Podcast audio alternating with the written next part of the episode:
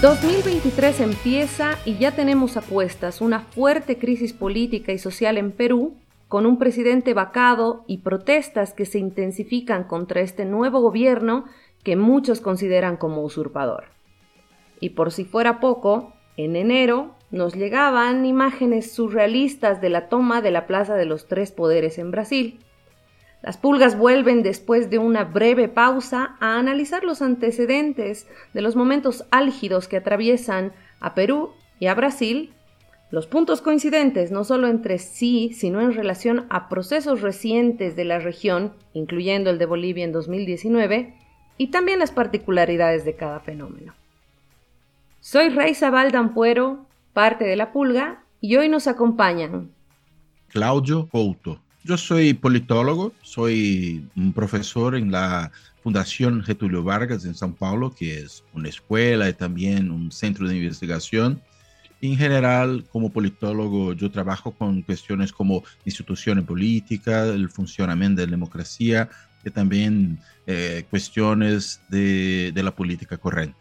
Mi nombre es Oscar Castillo, estoy en redes sociales como Mono Hereje, es un anónimo que estoy utilizando durante buen tiempo para lidiar contra el acoso de la derecha en mi país. Estoy en redes sociales desde hace dos años haciendo activismo político. Yo le llamo activismo político el que yo desarrollo como comunicador social. Eh, yo he estudiado ingeniería administrativa, trabajo en el Ministerio del Ambiente de Perú. Se me ha acosado y he hecho estigamiento también por eso mismo.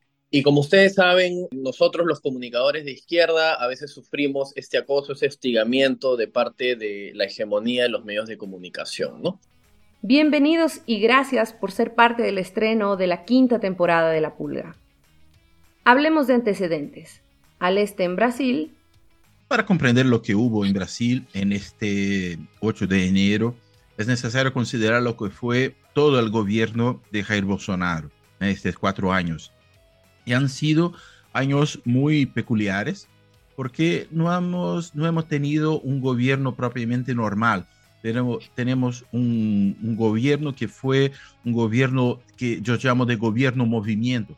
Está mucho más preocupado en producir una agitación política constante, en movilizar su base social, su base política, en crear un clima de polarización con los otros poderes, con el Ejecutivo, con el Judiciario, con el, el Congreso, pero también con los gobiernos subnacionales. Su preocupación es mucho más esta do que propiamente de producir una agenda, una agenda eh, substancial de políticas públicas.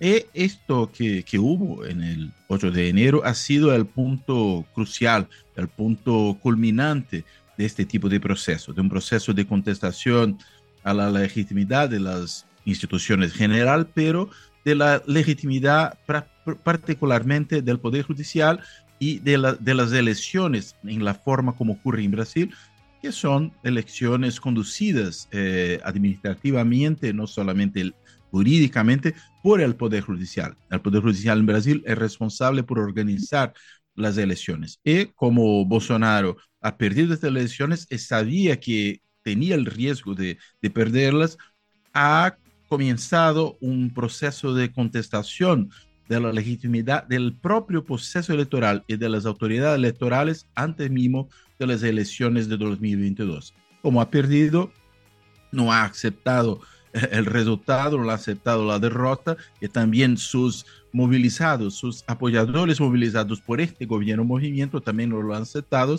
Hemos visto aquellos eh, eventos terribles del 8 de enero con la destrucción de la sede de los tres poderes en Brasil. Y al oeste, en Perú. Esto inicia hace ya año y medio aproximadamente, cuando en campaña presidencial, sorpresivamente el candidato Pedro Castillo, que no estaba mapeado en las estadísticas, en las encuestas limeñas, capitalinas, se ve que comienza a subir justo en las últimas semanas. Es desde ahí que él pasa en primer lugar en la primera vuelta y termina ganándole a Keiko Fujimori, la que representa la ultraderecha en mi país. Termina ganándole la segunda vuelta, entra como presidente y no solamente desde ahí, sino desde toda la campaña presidencial, pero con más intensidad apenas él asume el poder, comienza una campaña mediática de destrucción contra no solamente el, el presidente Pedro Castillo, sino también contra el partido de gobierno Perú Libre, ¿no? Es a partir de ese momento en que Pedro Castillo nunca termina de encontrar la gobernabilidad del país debido a que hay un quiebre entre Ejecutivo y Congreso que constantemente acosa al Ejecutivo, que no lo deja trabajar, que eh, para llamándolo al Congreso, al presidente, a sus ministros, ¿no? Entonces, eh, todo este acoso mediático y todo este hostigamiento congresal es lo que produce que finalmente, después de varios intentos de vacancia contra el presidente Castillo, eh, él decida en diciembre, el 7 de diciembre del año pasado que acaba de pasar, él decida cerrar el Congreso, dado que ya había un claro desequilibrio de poderes cuando el propio Congreso había intentado hacer leyes que le quitaban este equilibrio, esta prioridad al Ejecutivo de decidir o de tomar decisiones dentro del gobierno, ¿no?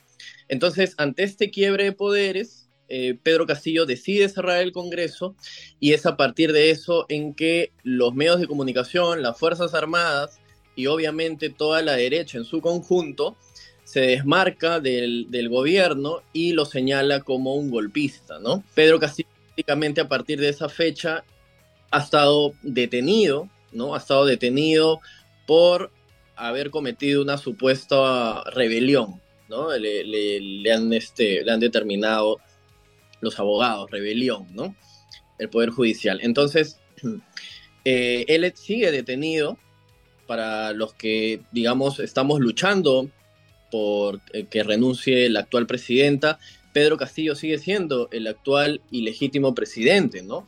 Ganado por voto popular y simplemente sacado del gobierno abruptamente por el actual gobierno usurpador que está representado en Dina Boluarte, detenido injustamente por un Congreso además que controla el actual gobierno y que solamente tenía 6% de aprobación hasta hace un mes.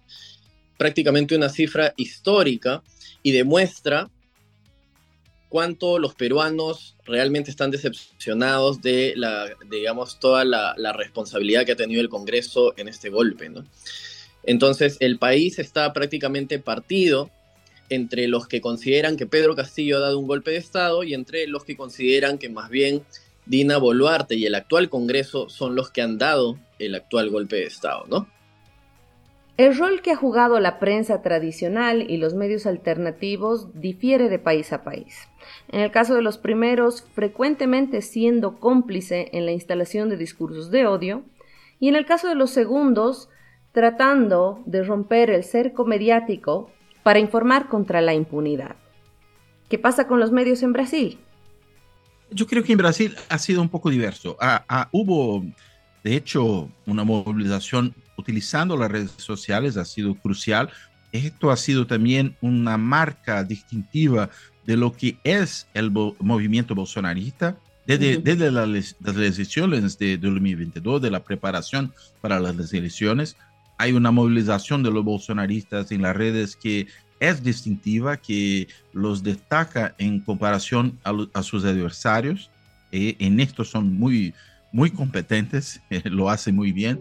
Eh, en lo que se refiere a las medias tradicionales, yo creo que la situación eh, quizás sea un poco diversa en Brasil. Hubo una pasividad muy grande de la media tradicional en respecto al fenómeno del candidato Jair Bolsonaro eh, hasta 2018, hasta sus elecciones, y mismo en el comienzo de su gobierno. Como si fuera él un candidato normal de la derecha tradicional, de los sectores conservadores tradicionales en Brasil, pero eh, era una cosa muy diversa.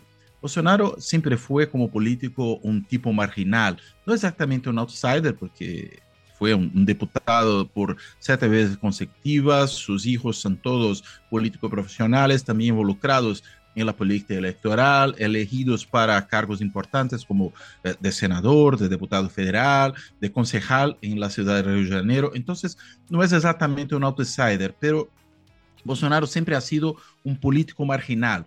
No, no, eh, no, estaba en el centro de las decisiones importantes, de las articulaciones políticas importantes de la derecha. Y por esto fue posible para él presentarse en 2018 como un candidato de fuera del sistema y antisistema. Pero muchas veces, eh, en vez de, de, llamar Bolsonaro por su nombre como un extremista, como un político extremista, le llamamos solamente de, el candidato conservador o el candidato de la derecha, el candidato de su partido, y no exactamente como lo que es.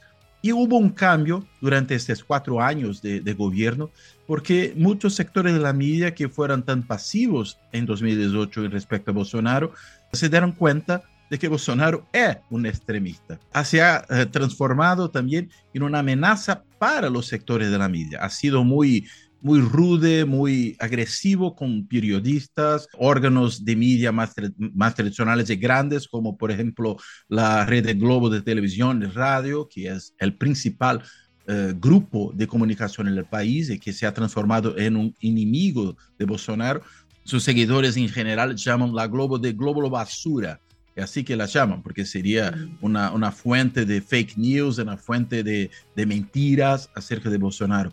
Eh, lo mismo, por ejemplo, el periódico nacional de, de prensa Folha de São Paulo, que también eh, eh, se ha transformado en un enemigo de Bolsonaro, y muchos otros con una situación similar.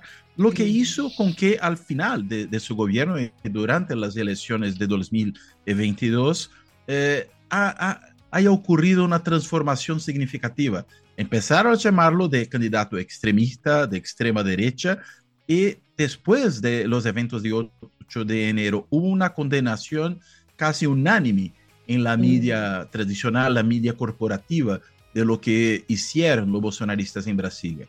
Los llaman de terroristas, los llaman de extremistas, de golpistas, de vándalos. Eh, eh, eh, ha sido esta en general la referencia que se hace a ellos desde entonces. Quizás la única excepción en la grande media corporativa es una emisora que está ubicada en São Paulo, pero hoy funciona nacionalmente, que se llama Jovem Pan.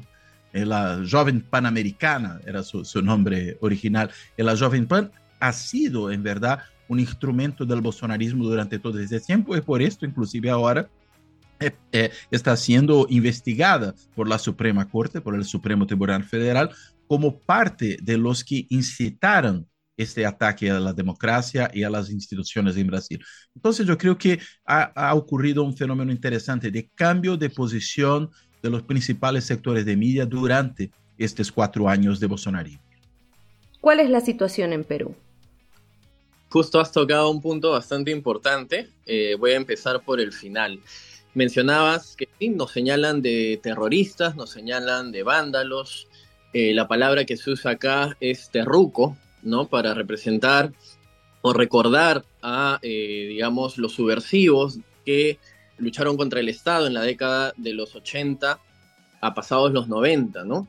Entonces, es algo bastante complicado porque el país, en primer lugar, todavía no ha sanado de esas heridas y es bastante curioso que los que a veces un poco no toman importancia a toda esta etapa, a todo este proceso y simplemente con ideas sesgadas eh, dicen que, bueno, los, la población que falleció entre el fuego de Sendero Luminoso, el MRTA y el Estado merecía morir o que posiblemente eran también terroristas, no eran terrucos. Aquí en el Perú y, y sé que también de igual manera en Bolivia, el racismo y el clasismo son intrínsecos, ¿no? Están bastante, bastante unidos. Tenemos élites blancas que son las que dominan la sociedad en su mayoría y esto hace que realmente los medios de comunicación al momento de señalar quiénes son, eh, digamos, los sectores más vulnerables o, cuáles son eh, los, los sectores segregados racialmente, los señalen y los clasifiquen con una facilidad que realmente indigna, ¿no? Esto es algo que venimos sufriendo, ahora más eh, a partir de que Castillo eh, fue detenido, ¿no? Que le dieron el golpe de Estado. Esto ha venido sucediendo para señalar a la región macrosur del Perú, en donde eh, ustedes colindan con Puno, ¿no? También están este, las otras regiones andinas, Arequipa, Ayacucho, Apurímac, entre otras, Cusco también eh, se han levantado ¿no? Se han levantado, son regiones aymaras, quechuas y de otras etnias, se han levantado como un conjunto y han venido a marchar aquí a Lima, ¿no? Algo que casi nunca había sucedido en nuestra historia republicana, ¿no? Este, nosotros el siglo pasado teníamos una ley para que se pongan, para que más o menos eh, cotejemos cuánto ha cambiado la sociedad, tal vez no mucho. Hace un siglo teníamos una ley en donde el provinciano que llegaba a la capital no podía no estar trabajando, o sea, tenía que haber llegado para conseguir un trabajo. Si lo capturaban en la calle, caminando, lo metían a la cárcel durante un mes, ¿no? Entonces, estos países, eh, estas repúblicas criollas, ¿no? En Latinoamérica, han sido fundadas a partir del rechazo a lo andino, el rechazo al autóctono, ¿no? Por estas élites clasistas, este, blancas, eurocentristas, ¿no? Que finalmente siguen en el poder, al menos aquí en mi país, continúan en el poder y que ellos mismos este, legitiman el desprecio hacia eh, lo que aquí ellos denominan lo cholo, ¿no? Es decir, lo marrón, lo andino, ¿no? Lo autóctono. Entonces, tenemos una lucha bastante fuerte entre narrativas, ¿no? entre ideologías aquí en nuestro país, para realmente eh, llegar a concientizar a la población respecto a lo que viene sucediendo. Eh, el, gobierno de Castillo empoderó también a estas regiones, empoderó también a todas las etnias del Perú que, conviven con esta, con esta capital tan racista y tan clasista, ¿no? Entonces, de hecho, como tú mencionabas, es bien marcado y la prensa lo aprovecha, aprovecha estas, digamos, brechas enormes entre clases más vulnerables, etcétera, ¿no? Entonces, eso es lo que viene sucediendo en nuestro país y, el cerco mediático que vivió, yo sé, Bolivia hace también algún tiempo, prácticamente se apalancó en, esa, en esos discursos, en esas narrativas fascistas, y creo que es bastante típico de estos gobiernos autoritarios, de estas dictaduras latinoamericanas que siempre han sido de derecha, ¿no? La cantidad de medios alternativos que yo recuerdo hasta hace pocos meses, ¿no? Porque ahorita algunos hasta han tenido que esconderse porque están haciendo persecución política. El actual gobierno está haciendo persecución política. Entonces, eh, digamos que la cantidad de medios alternativos aumentó bastante en estos últimos dos años y creo que es lo que ha permitido también un poco luchar contra esa brutal propaganda de la derecha para criminalizar, terruquear, rasear a Pedro Castillo, al partido de gobierno, cuando sucedió lo de la campaña presidencial, ¿no? A partir de ese momento hasta ahora no han dejado de hacerlo y siempre ha sido así también, además, ¿no?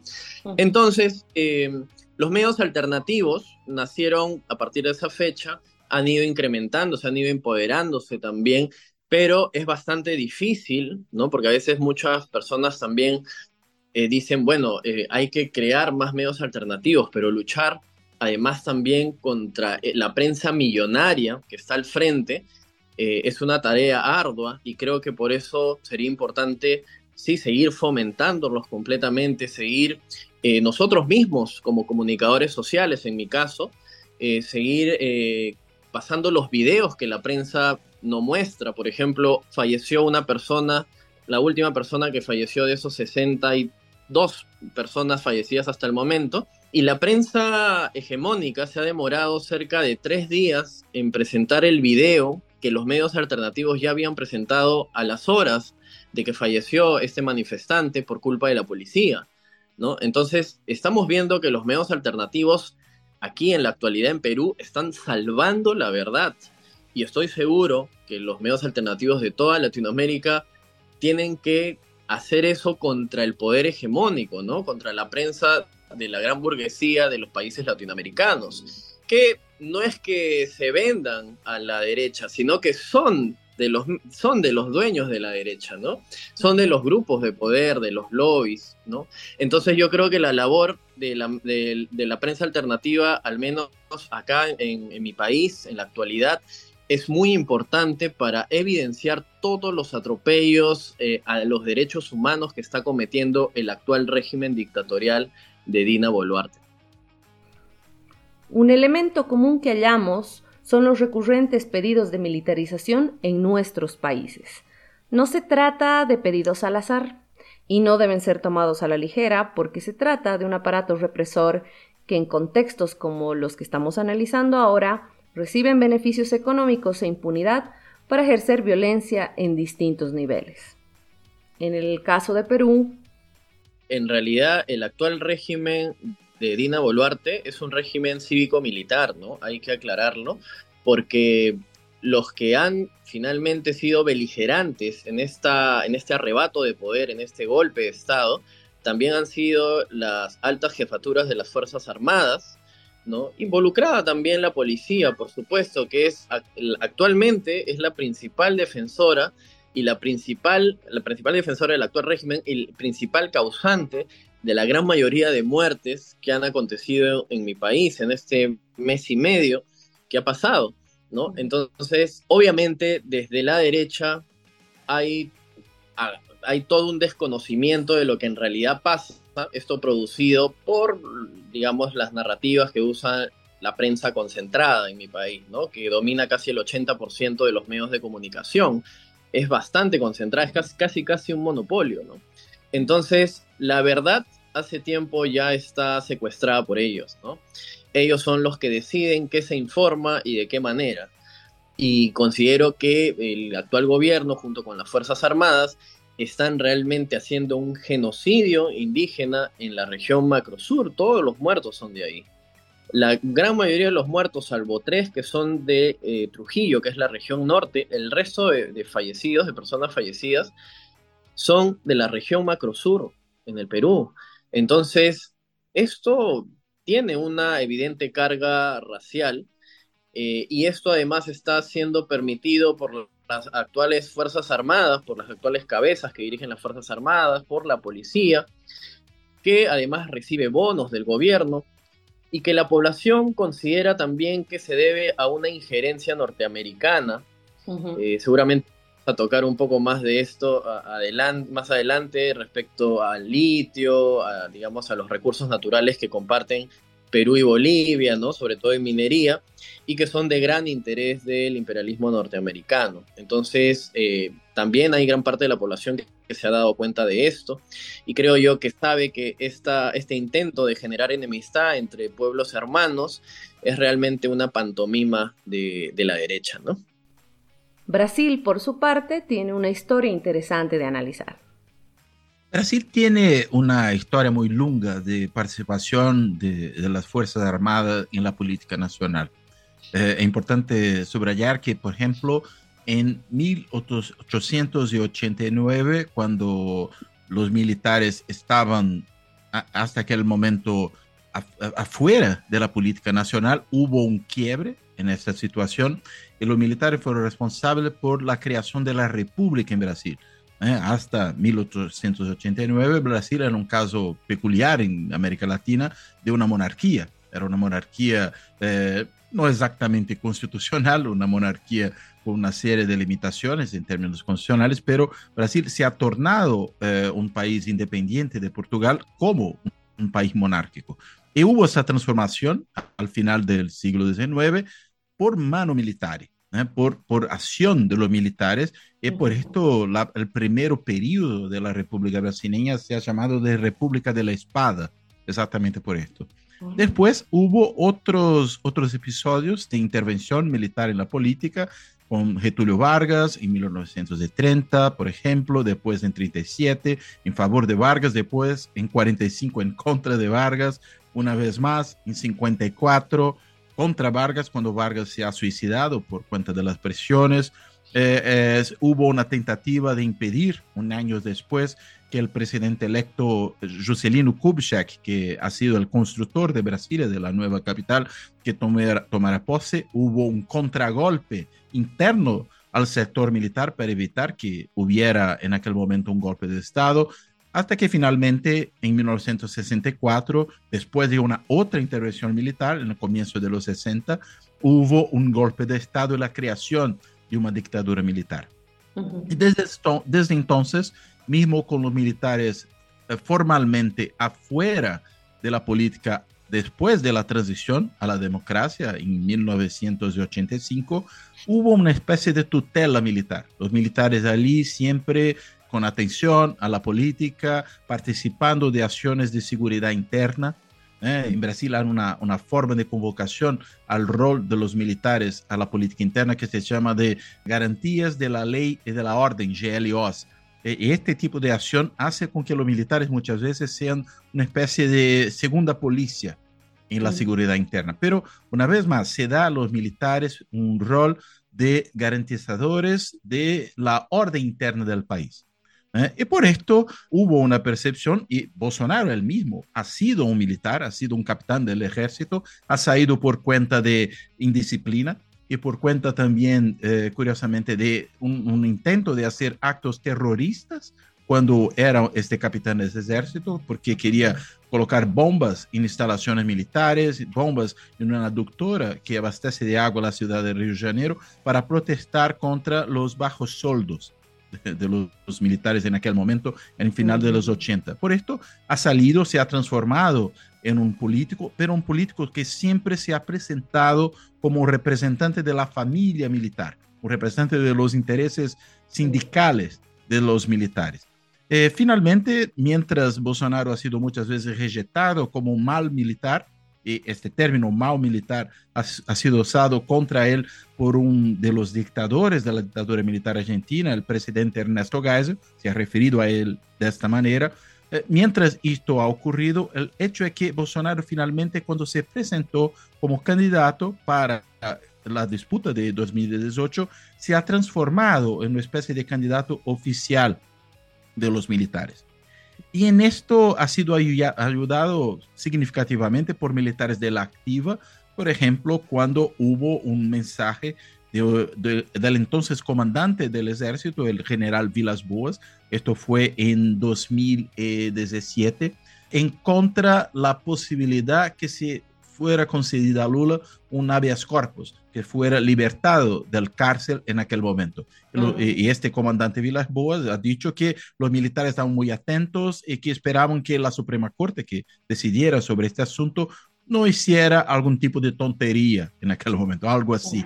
Eh, y esto fue decisivo porque fue una interferencia directa de los militares en la competición electoral nacional y también en el funcionamiento del judiciario. Y finalmente, en este periodo de gobierno Bolsonaro hubo millares de militares en el gobierno, más de 20 mil militares en, posiciones que no son militares, son posiciones civiles. Lo que hizo con que finalmente esta identificación del bolsonarismo con el militarismo eh, ha transformado en algo normal para los bolsonaristas, un clamor a las Fuerzas Armadas para que producieran un quiebre institucional para garantizar la no elección de Lula la presencia de Bolsonaro continuadamente en la presidencia, un quiebre finalmente de la democracia brasileña. Esto ha sido, y como no hubo este tipo de situación, eh, mientras eh, hemos tenido algún tipo de problema con los militares en este momento, pero no hubo exactamente una posición de quiebre institucional oficialmente por los militares,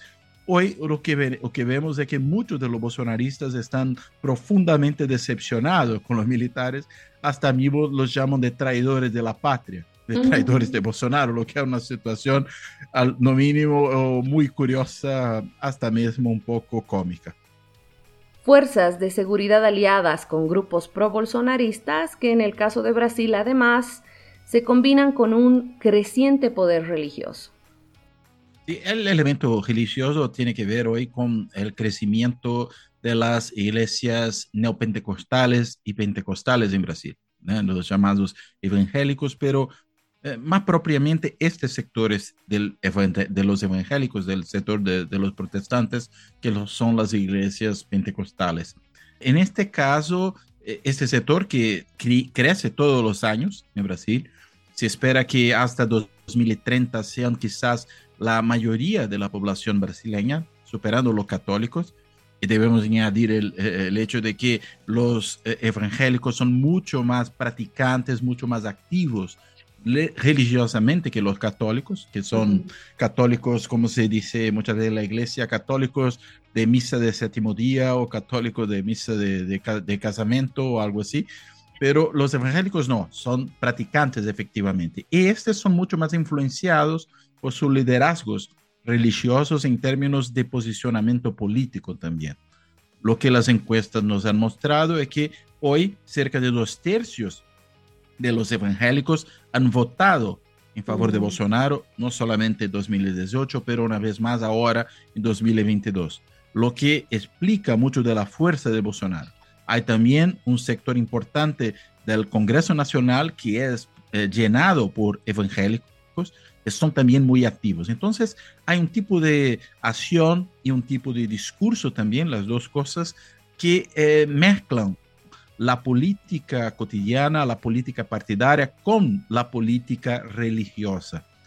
Mismo en el caso de Bolsonaro, en estas últimas elecciones, su mujer, Michelle Bolsonaro, que es evangélica, presentaba a él como una especie de elegido de Dios para ser el candidato eh, a presidente de Brasil, para gobernar Brasil. Un, un, hombre, según sus propias palabras, un hombre puro, un hombre elegido de Dios, un hombre que estaba allá para empezar una pelea contra los demonios que estaban antes de él en, en el edificio presidencial. Es una cosa increíble lo que se hace en términos de confusión entre estas dos esferas. Entonces, es de hecho un, factor muy importante hoy en la política brasileña esto.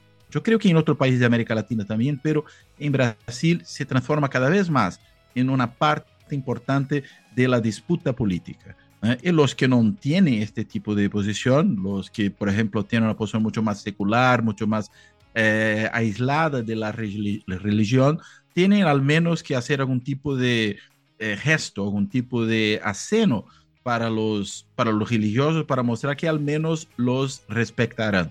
Pero en verdad esto no, no es exactamente una posición fácil, porque si por un lado se tiene el, el riesgo de producir también esta confusión, por otro, no es tan creíble como el tipo de gesto que hacen los políticos propiamente religiosos o que se presentan como religiosos. Y finalmente, solo para concluir, Bolsonaro un caso curioso porque se presenta como católico, pero tiene una mujer que es evangélica y es mucho más apoyado por los evangélicos que por los católicos.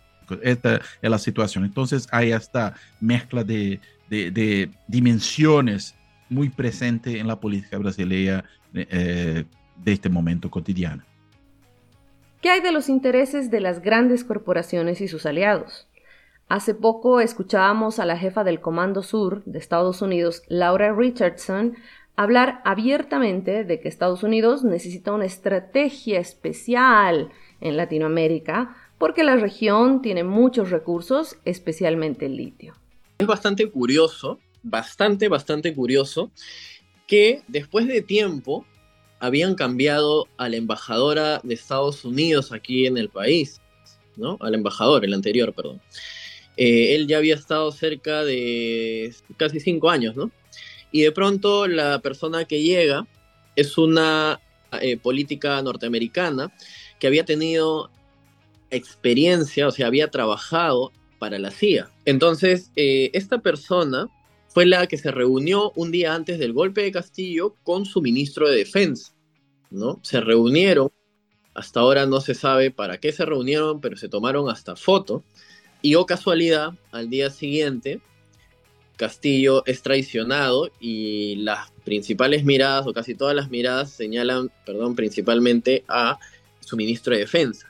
A partir de ese momento, a pesar de que la gran mayoría en el país no reconoce al gobierno de Dina Boluarte y saben que es una jugarreta del, del, Congreso que está tomado en su mayoría por la ultraderecha, no reconoce a Dina Boluarte, comienzan los levantamientos y Estados Unidos, a través de su embajadora, se comienza a reunir cada semana con Dina Boluarte, se sacan fotos dándose la mano, y es ahí donde, digamos, la población peruana se comienza a dar cuenta de que hay demasiada actividad en las relaciones diplomáticas en estos últimos tiempos entre Estados Unidos y el Perú, ¿no? Ahí es donde además se comienza a hablar también de los contratos, a partir de eso es como que se comienza a sospechar cuál es el interés de Estados Unidos, eh, que siempre ha habido, pero que repentinamente aumenta en estos últimos momentos.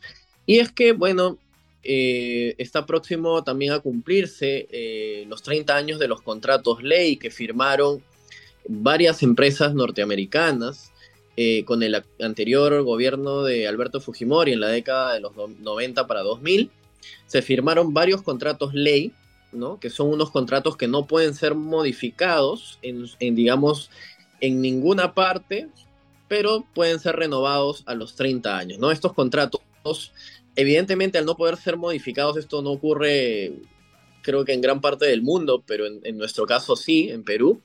Eh, al no poder ser modificados, muchas veces perjudicaban al Estado peruano porque las minas a veces tenían mejor producción, porque se encontraban más yacimientos en los lotes que se les daba a las empresas, etc.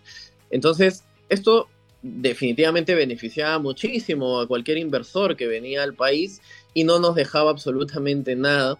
Además que el Perú le devuelve también impuestos a las empresas mineras cuantiosas cantidades de dinero, ¿no? Entonces, es por eso mismo que las regiones que tienen mucha minería, irónicamente, no están desarrolladas, ¿no? A pesar de que tienen minería desde la colonia, ¿no? Estamos hablando justamente en esta región macrosur. Igual es histórico acá en Perú que justo todas esas ciudades, esas regiones, estén en la, más absoluta pobreza.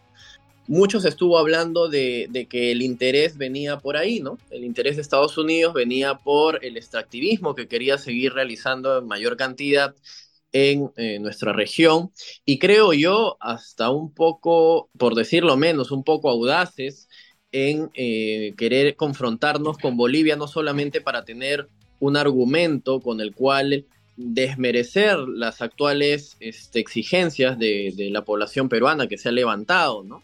No solamente para desmerecer eso, sino también eh, para generar este conflicto con Bolivia y quién sabe, de repente enfrentarnos entre hermanos más adelante, ¿no? Espero que solamente haya sido una situación realmente colateral de lo que viene pasando y que solamente se haya usado como narrativa, porque yo creo que si estuviera en los planes de Estados Unidos instrumentalizar al Perú para, digamos, lograr eh, algún tipo de ventaja sobre los recursos naturales de países hermanos en Latinoamérica, creo yo que tendríamos que levantarnos aún con más fuerza de la que lo estamos haciendo porque sería una injerencia total ¿no? entre, entre las relaciones que tenemos los, los países latinoamericanos. ¿no? Es un tema bastante complicado que, como te digo, todavía lo único que se produjo es un poco de movilización en Puno, ¿no? Eh, no quiero asegurarlo que, que, vaya a suceder así, tampoco quiero preocupar de repente en Bolivia que esto vaya a suceder. Eh, pero sí, evidentemente, eh, se ha usado mucho esta narrativa de la injerencia boliviana en, en, las regiones del sur, con dinero, con recursos humanos inclusive, ¿no? Hasta se, han, se ha llegado a especular de que habían bolivianos este, marchando en varias regiones. En la televisión, en, en, hasta en el TikTok, gente de derecha, comunicadores de derecha decían ¿no? lanzaban ¿no? Este, videos que se hacían virales de personas que supuestamente eran bolivianos infiltrados. ¿no? Entonces, eh, la, la, paranoia de la derecha eh, es bien usada para, digamos, legitimar sus narrativas y los medios hegemónicos están evidentemente aprovechando bastante esto en estos momentos. La prensa también acá especuló de que era por un interés de Evo Morales de de llegar al mar, de que le dé una porción de mar, que, es también un argumento que utilizan bastante, y que, y que ahora también lo, digamos, están siempre utilizándolo como meta narrativa, ¿no? O sea, como argumento principal, ¿no? Es Evo Morales tiene intereses en el Perú y ha transado con Castillo y con el partido de gobierno y estos traidores a la patria quieren darle una porción de playa, de, de provincia, de distrito a Evo Morales para que haga su, digamos, su puerto, etcétera, ¿no? Mm. Es, es lo que bastante la prensa. Yo creo que felizmente la gran mayoría del país no se lo cree, sobre todo la región macrosur que está tan hermanada con Bolivia y creo yo que hasta se informa mucho más de, medios de comunicación bolivianos que realmente de la prensa capitalina que para ellos es totalmente ajena a sus luchas, a sus intereses. Eso no es todo. Hay otras formas de intervencionismo que también deben llamar nuestra atención. Por ejemplo, Steve Bannon, ex estratega de Donald Trump, y su llamada Brazilian Spring. El Bolsonaro y el bolsonarismo hacen parte de, de este movimiento internacional de la ultraderecha, ¿no? Eh, no se puede comprender lo que hace acá sin considerar cómo está involucrado en este movimiento más amplio, que tiene, por ejemplo, Steve Bannon como un articulador importante. Eh, son muchos los encuentros abiertamente hechos de, no, no exactamente de Bolsonaro, pero de su hijo Manuel, que es el principal quizás articulador de este tipo de acción, Eduardo Bolsonaro, con Steve Bannon el propio. Ahora mismo Bolsonaro va a empezar, según él, una carrera de palestrante de la extrema derecha. El primer compromiso que tienen los Estados Unidos con el grupo que se llama Turning Point USA, PUSA, este grupo es un grupo que tiene el apoyo de neonazistas en los Estados Unidos. Y Bolsonaro va a participar eh, del encuentro de este grupo. El año pasado estaba allí, como se pudiera esperar, su hijo Eduardo Bolsonaro. O sea, hay una articulación, no es un, un movimiento que se desarrolla sencillamente en Brasil. Y por esto también ha sido esta disputa electoral 2022 tan importante para la ultraderecha internacional. Después de perder en, eh, con Trump, después de no tener en suceso en otros casos, en, en, países europeos, Italia evidentemente no es la situación, pero en otros países, tenían en el caso de Bolsonaro quizás su principal eh, apuesta de victoria y de permanencia en el poder en un país relevante políticamente. Eh, lo perdieron, pero continúan a, en actuación, contestando los resultados en Brasil, eh, apoyando a Bolsonaro, utilizando como una especie de, de representante latinoamericano de este tipo de movimiento.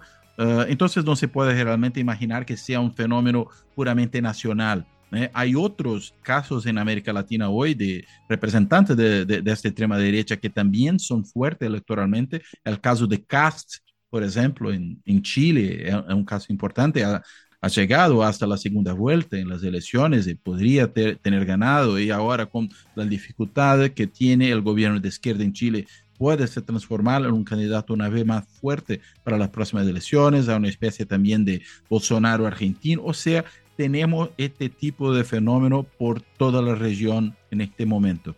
Se debe comprender así como un fenómeno internacional que tiene, claro, razones sociológicas para esto, de la emergencia de la extrema derecha en diversas ubicaciones, pero hay también una articulación política efectiva, hay una movimentación política, una troca de experiencias, una troca de apoyos, quizás hasta mismo un financiamiento internacional para esto. Y, claro, el bolsonarismo está incluso en este fenómeno. Vuelve también a la mesa los discursos que instalan odio y miedo en la población más aún porque en la mayoría de los casos gozan de legitimidad otorgada por los medios hegemónicos. Este, este discurso es muy importante porque es un discurso que fragiliza la, las instituciones de la democracia. Y democracia es un, un régimen que necesita de una estructura institucional que funcione. Instituciones solo funcionan si las personas las creen, las personas consideran que las instituciones tienen legitimidad, que funcionan en verdad, pueden no ser perfectas, pero que cumplen determinadas funciones. Eh, esto no ocurre, hay un problema de legitimidad profundo que abre el espacio para este tipo de acto violento, como lo que hemos visto en el caso americano, en, en, en, el fenómeno del Capitolio en el 6 de enero, o ahora en Brasil en el 8 de enero, que ha sido una versión eh, eh brasileña de, del Capitolio americano, y, en verdad, en este sentido, Bolsonaro ha, ha, sido muy preciso porque lo 8 de enero ha sido, en cierto sentido, mucho más grave de lo que ocurrió en los Estados Unidos, en que hubo sencillamente un ataque al edificio del Congreso, pero no, lo, no han logrado a destruirlo. Acá han atacado no solamente el Congreso, pero también el poder, la sede del Poder Judicial, la sede del Poder Presidencial, y han creado una destrucción terrible. ¿Eh? Quizás la única ventaja en Brasil en este caso es que no hubo muertos. Y en los Estados Unidos sabemos que hubo cinco muertos en uh -huh. estas acciones. Pero en términos, eh, yo diría, escenográficos, fue una acción mucho más fuerte do que aquella que, que ha ocurrido en los Estados Unidos. Y hubo también la complicidad de las fuerzas policiales, de la complicidad de, de las Fuerzas Armadas en ese episodio, lo que los torna especialmente graves.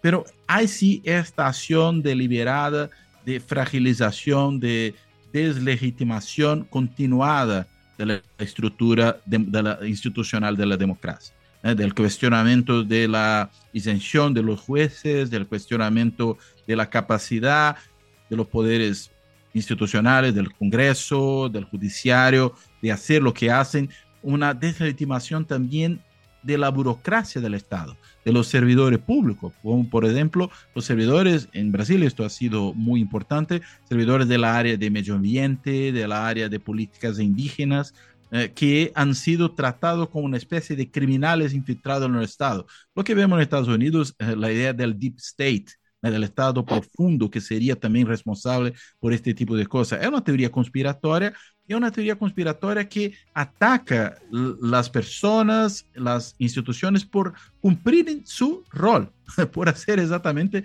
lo que la ley, la constitución prevé que deban hacer.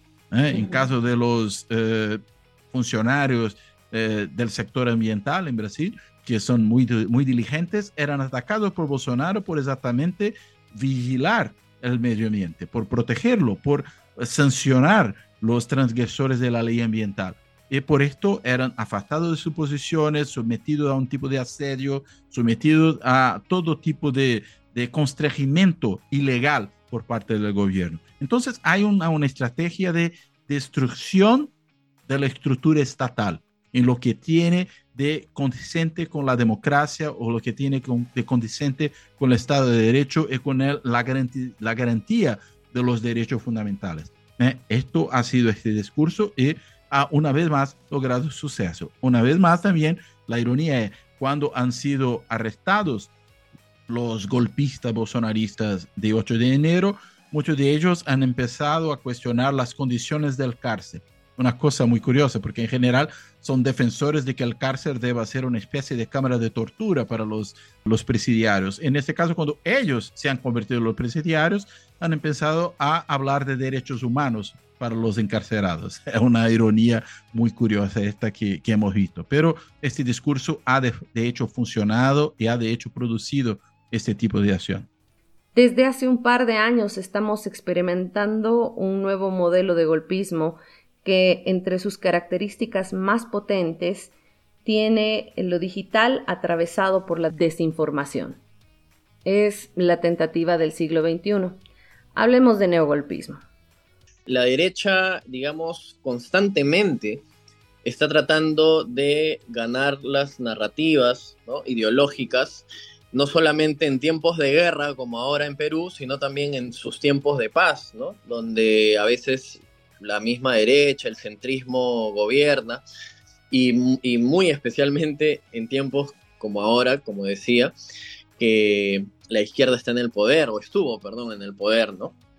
Entonces, eh, sí, son es parte de sus tácticas, ¿no? Y yo creo que en realidad también son manuales que les dicta eh, Estados Unidos, por supuesto, ¿no? Que está siempre involucrado con la capacitación que tienen pues las actuales repúblicas eh, sudamericanas, ¿no? Hay un fuerte colonialismo en esta situación, ¿no? Creo que mm, conforme han estado pasando los años han habido más evidencias de que el plan Cóndor se ha renovado.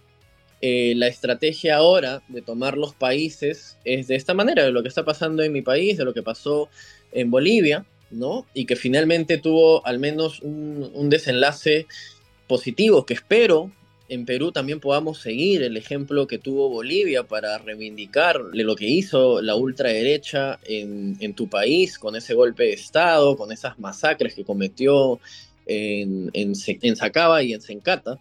De igual manera lo estamos viviendo nosotros. Eh, las, las masacres que han sucedido en mi país han sido también de regiones como Puno, como Arequipa, como Cusco, como Ayacucho, como Andahuaylas, eh, Trujillo en el norte. Entonces, ya vamos cerca de 62 personas fallecidas producto de estos enfrentamientos, en donde el Estado peruano no ha dudado de usar armas de fuego, armas de guerra, ¿no? para atacar a civiles que simplemente se manifestaban en contra de la actual dictadura.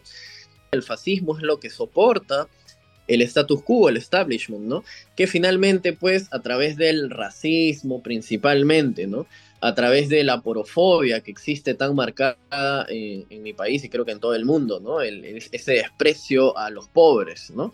Como bien se dice acá, ¿no? El peruano no odia al extranjero que viene con plata, ¿no? Odia solamente al extranjero pobre, ¿no? Por eso es que hay mucha xenofobia, además también con los hermanos venezolanos que han venido a mi país en los últimos tiempos, ¿no?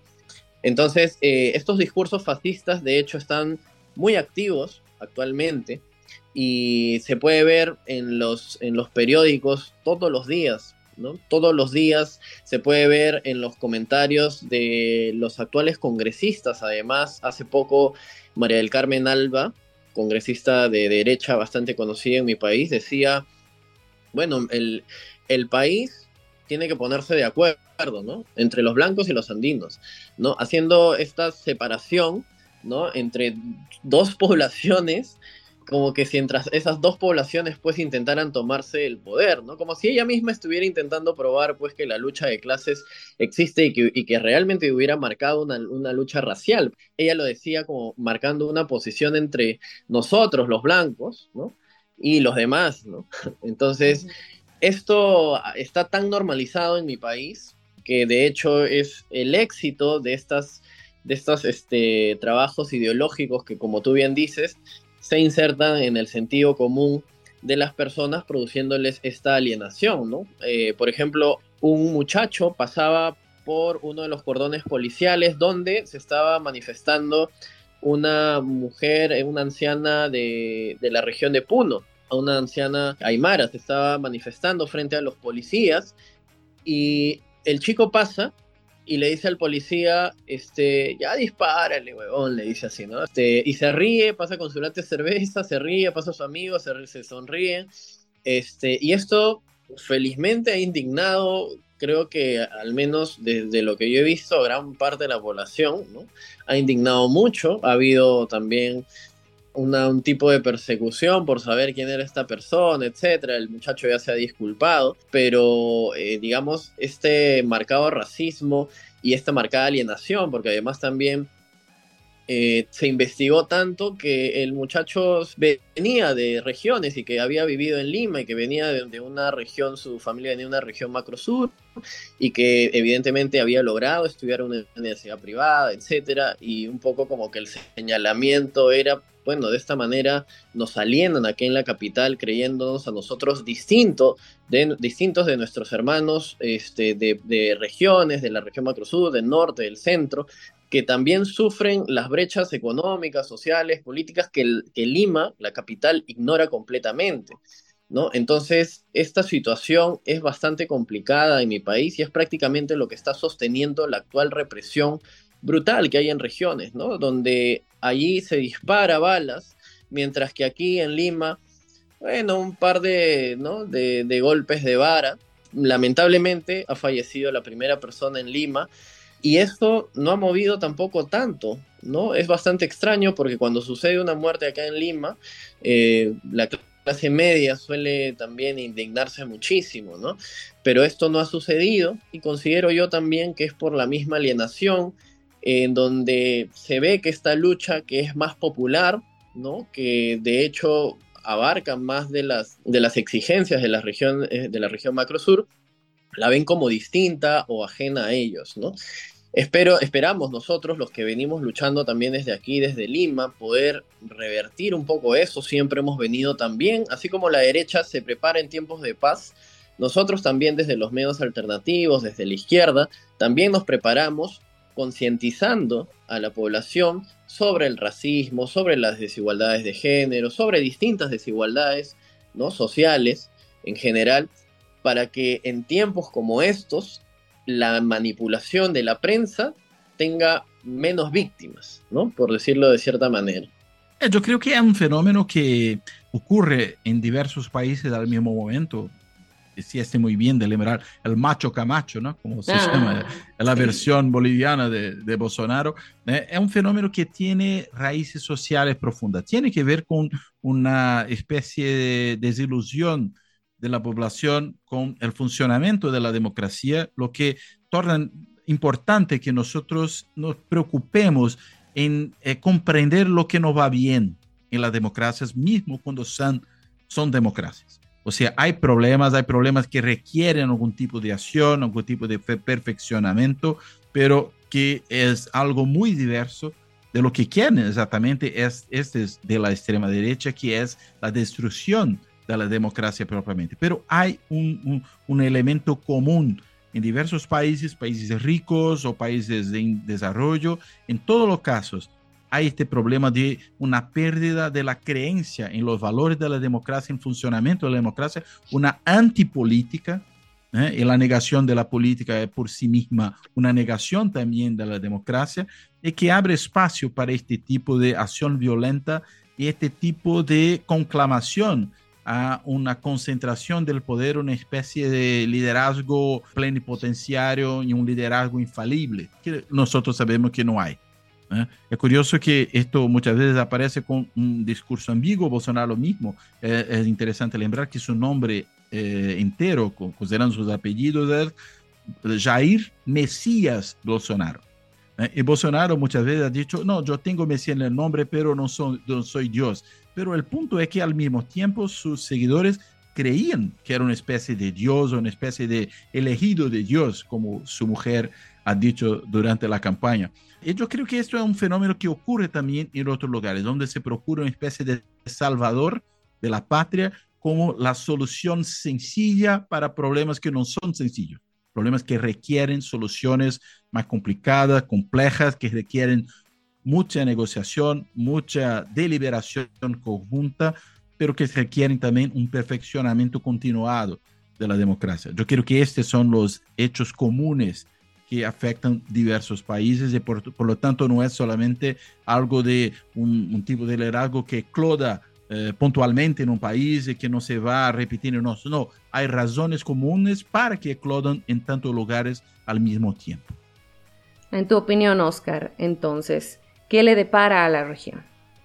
Yo lo que considero es que vamos a tener una lucha ardua en, lo ideológico, en lo político, en lo social, porque Estados Unidos tiene bastantes intereses en Latinoamérica, como lo mencionábamos hace un momento, la OTAN en general, la OTAN, y bueno, digamos, incluidos ahí los diferentes imperialismos que rigen el, el mundo, ¿no? Hay, hay mucho extractivismo en Latinoamérica, ¿no? Hay muchas empresas, muchas, muchos accionistas europeos, norteamericanos, que eh, tienen gas, petróleo, minas aquí en Latinoamérica y que han hecho, en cierta manera, son los culpables también de que la gran mayoría del sistema del Estado tenga una estructura corrupta que les beneficia para ellos pues eh, sacar no solamente buenos contratos, sino salir librados de toda la cantidad de ecocidios que generan en nuestros países, de toda la cantidad de atropellos a los derechos humanos, etcétera, ¿no? En los últimos tiempos es que ha, habido un despertar y es la única manera en la cual nosotros vamos a poder luchar contra, eh, digamos, los imperialismos comerciales que quieren apoderarse de lo que en Latinoamérica tanto tenemos eh, y que nos han dejado durante muchos años como países primarios exportadores, ¿no? Entonces yo creo que en el mediano plazo se vienen, digamos, cosas positivas, pero tengan en cuenta todos los gobiernos latinoamericanos que pueden suceder cosas como las que han sucedido en Perú. Hay que estar alertas porque hay mucha desestabilización por los intereses eh, extractivos que tiene principalmente Estados Unidos en la región. ¿Cuál es tu perspectiva, Claudio? Yo creo que nuestra región sufre un, riesgo muy considerable, que el riesgo de que democracias jóvenes como son las nuestras, debemos considerar que son democracias que han empezado a construirse, en muchos casos con interrupciones después de los años 80 del siglo pasado, y por lo tanto son democracias que no tienen exactamente una base muy fortalecida. Y este tipo de fenómeno que aparece ahora eh, crea riesgo de una interrupción precoces de esa democracia joven. ¿eh? Yo creo que es el, riesgo mayor.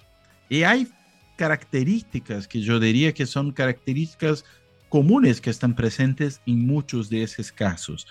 La importancia de las redes sociales. Las redes sociales son en verdad hechos importantes para la movilización y para la difusión de teorías de la conspiración, que es un segundo elemento, teorías de conspiración, de eh, fake news, de una especie de, de hechos que no, no, son hechos reales, pero que crean un, un pánico moral en las personas.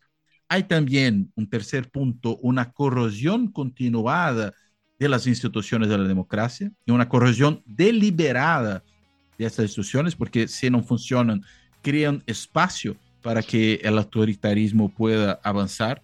Hay también un desmonte de políticas públicas cruciales, sin las cuales la garantía de los derechos, la garantía de condiciones dignas de vida son imposibles. Vemos ahora, por ejemplo, en Brasil, el caso de la política indigenista y que es una especie de holocausto de un, sector de la población indígena en Brasil que muere, que pasa por problemas de desnutrición, problemas de, de, enfermedades, todo tipo de cosas, por cuenta de una acción deliberada del desmonte de políticas indigenistas y ambientales por el otro gobierno.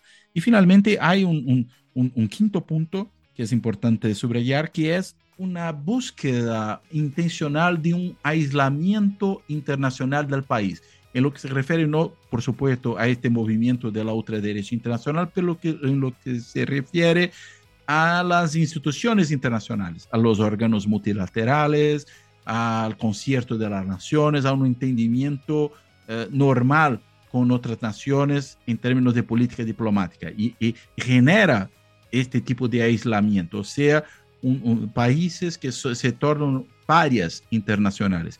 Para mencionar lo que decía el primer canciller de, Bolsonaro, Ernesto Araújo, decía que nosotros acá hemos nos transformado en parias y éramos parias con eh, mucho orgullo. en esta mm. situación, lo que se puede esperar es exactamente este aislamiento internacional, porque cuando se está aislado, se transforma en paria, mismo los instrumentos de eh, responsabilización internacional y, eh, eh, de supervisión internacional de los derechos humanos, de todo lo que ocurre en el país, también se pierden. Este es exactamente el objetivo. La luz al final del camino. ¿Qué podemos rescatar dentro de tanto horror y violencia en Perú? Lo que se puede rescatar es que hay mucha organización ahora, ¿no? hay mucha comunicación entre organizaciones sociales, ¿no? Eh, que está permitiendo que las luchas de resistencia sean más orgánicas, como lo que estamos haciendo ahora. Es cierto que el jueves 19, que fue una de las marchas más fuertes, la gran toma de Lima, la denominaron, eh, la policía nos, nos reprimió brutalmente, no teníamos ni siquiera primeras líneas, no teníamos ni siquiera brigadistas de primeros auxilios. Actualmente ya se cuenta un poco con eso y, es, la única, es la única manera de poder protegernos eh, en las marchas, ¿no? Entonces, creo yo que en general, desde lo político, que está como renaciendo, además también porque la gran mayoría de partidos políticos de izquierda han decepcionado a gran parte de sus votantes, ¿no? Con estas malas decisiones que han tenido dentro de la actividad congresal y fuera de esta también. Entonces, eh, están naciendo nuevos liderazgos, se está renovando un poco la cara de la izquierda, se está, se está descentralizando además, ¿no? El mismo hecho de que el partido de gobierno sea eh, de la región Junín, fue fundado en la ciudad de Huancayo por Vladimir Cerrón, un médico cirujano, eh, ya nos habla de, de que al menos aquí en mi país están comenzando a llegar los partidos políticos fundados en regiones a la presidencia o, al ejecutivo y al, legislativo, ¿no? Entonces, eh, creo que es algo también bastante rescatable. Sin embargo, hay muchas brechas también que tenemos que eh, seguir curando, al menos dentro de la izquierda. Eh, hay una izquierda bastante mesocrática, digamos, progresista, liberal, ¿no? Que a veces también, y, creo yo que no solamente aquí, sino en varios países, un poco em, es la que genera esta, esta desunión que en estos momentos tenemos que nosotros realmente pues este superar, ¿no? Superar porque la ultraderecha es la que ha tomado el poder y tenemos que estar unidos, ¿no? Para, para poder hacerle frente, ¿no?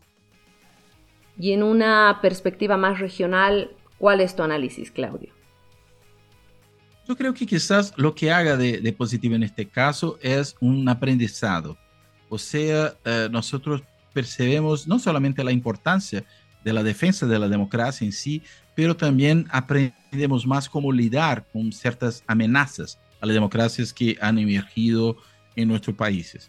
Hay un dicho que se atribuye al filósofo Nietzsche que dice que, lo que no, aquello que no me mata me fortalece. Eh, en este caso yo creo que quizás sea un poco verdadero, un poco, no totalmente, porque nosotros aprendemos lo que debemos hacer para evitar este tipo de situación.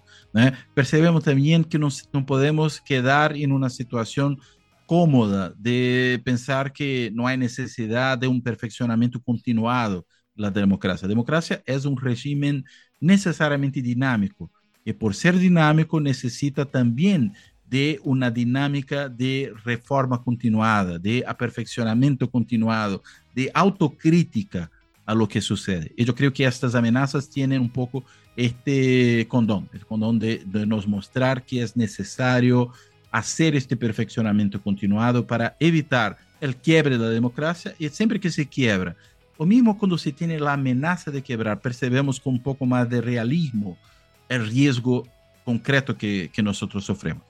Y, en este caso, lo que, que, se puede perder algo que muchas veces no se da el debido valor, que no se tiene cuenta de cuánto es importante, necesario y frágil, pero cuando la amenaza surge, quedamos un poco más alertas acerca de esto. Yo veo esto como una, una un, un, aprendizaje importante de este tipo de, de situación.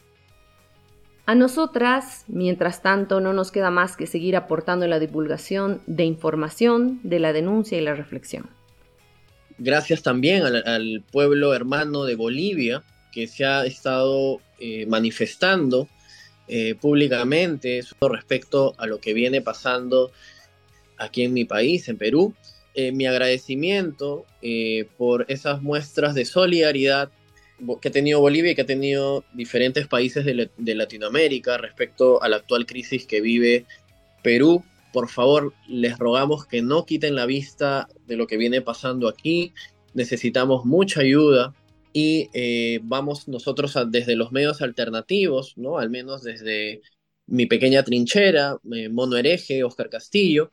Me pueden encontrar en Instagram, en Twitter, en TikTok voy a seguir compartiendo todo lo que viene pasando en mi país con videos de lo que son las marchas, con videos también de opiniones y de información actualizada de lo que sucede en mi país y es importante poder registrar cómo nuevamente la derecha ha tomado de manera abrupta el poder en Latinoamérica y para no, no volver a repetirlo, hay que guardar registro de esto, ¿no? Así que nuevamente muchas gracias por esto, muchas gracias a todos y ya será hasta la siguiente entrevista que podamos tener.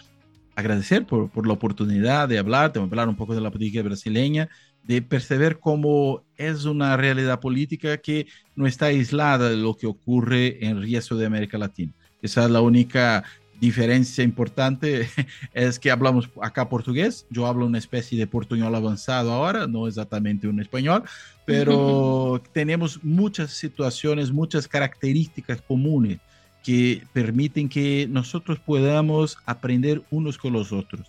¿eh? Y por, por lo tanto, observar lo que ocurre en los otros países de la región es importante para este aprendizaje y para que no solamente evitemos los errores que otros han tomado, pero que aprendamos también con sus aciertos. Y, y, esto yo creo que es el más importante de este tipo de conversación y de este tipo de cambio de experiencias que, que, te, que tenemos en la, en la región. Esto ha sido La Pulga. Si te pica, ráscate. Hasta el próximo episodio.